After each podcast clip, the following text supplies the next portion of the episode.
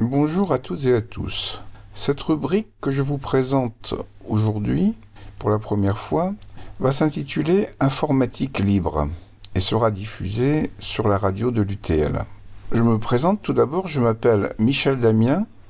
Depuis 4 ans, j'enseigne à l'UTL, tout d'abord les mathématiques, dans un cours qui s'appelle Histoire des mathématiques, et aussi, depuis deux ans, j'organise un atelier appelé lui aussi Informatique libre.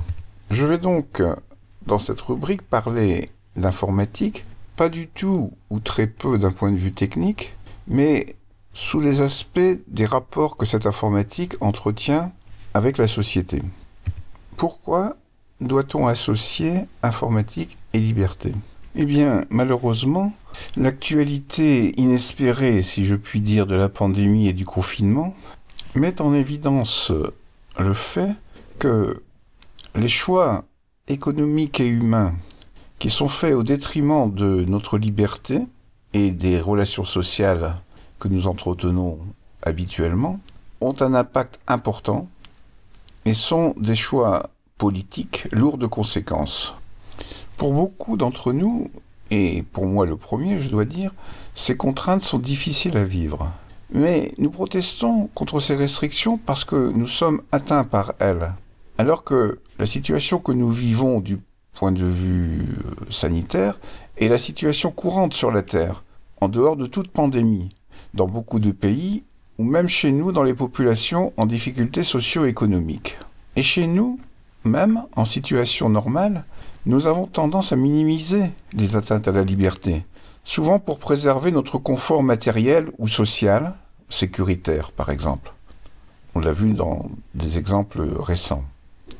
Nous voyons maintenant, dans la situation actuelle, quelles peuvent être les conséquences d'un tel aveuglement, et d'une telle mise en veille de notre capacité critique et de notre clairvoyance en temps normal. Deux exemples très récents vont me permettre d'illustrer ce propos. Tout d'abord, l'interdiction, il y a quelques jours, de la vidéo dite complotiste Hold Up par Facebook, et plus récemment aussi, la censure du discours de Trump par Twitter. Je suis en désaccord avec presque tout ce qui est dit dans la vidéo. Et bien entendu, avec toutes euh, les affirmations de Donald Trump sur les réseaux sociaux. Un autre exemple est le pouvoir que s'arroge Google de choisir les réponses qu'il fournit à nos demandes en fonction de notre profil personnel lorsque nous utilisons son moteur de recherche. Bien entendu, il ne s'agit pas de contester le fait qu'il doive y avoir une régulation de ce qui est diffusé publiquement par les médias. Mais est-ce aux entreprises privées que l'on doit demander d'effectuer cette régulation? En effet, nous, nous confions aux réseaux sociaux le droit de décider ce qui peut être dit. C'est un abandon plus ou moins volontaire du rôle de l'État ou de la société civile en ce domaine. Et ceci nous ramène directement à notre sujet, les logiciels libres, dont je vais commencer d'ailleurs ici par donner une définition. Un logiciel, c'est-à-dire un programme informatique, est dit libre si, premièrement, vous avez la liberté de l'exécuter comme vous le souhaitez, pour quelque motif que ce soit. Ensuite, vous avez la liberté de modifier le programme afin qu'il corresponde mieux à vos besoins. Troisièmement, vous disposez de la liberté d'en redistribuer des copies que ce soit de manière gratuite ou onéreuse.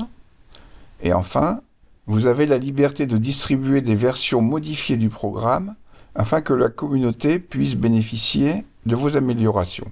Nous verrons que ces libertés vont bien au-delà du problème de l'informatique. En particulier, la dernière de celles que je viens de citer insiste sur le partage et sur le travail en communauté en groupe de personnes qui s'entraident, qui est très important dans ce domaine de l'informatique libre. Je développerai tout ceci dans les prochaines émissions. En attendant, je précise, et c'est important pour moi, que vous pouvez me contacter par mail. Mon adresse mail sera indiquée sur le site de la radio. Je la dis ici oralement, c'est michel.damien, D-A-M-I-E-N-S, gmail.com, tout en minuscule.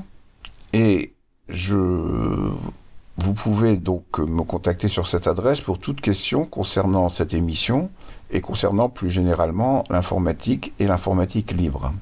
Je vous remercie de votre attention et à bientôt donc.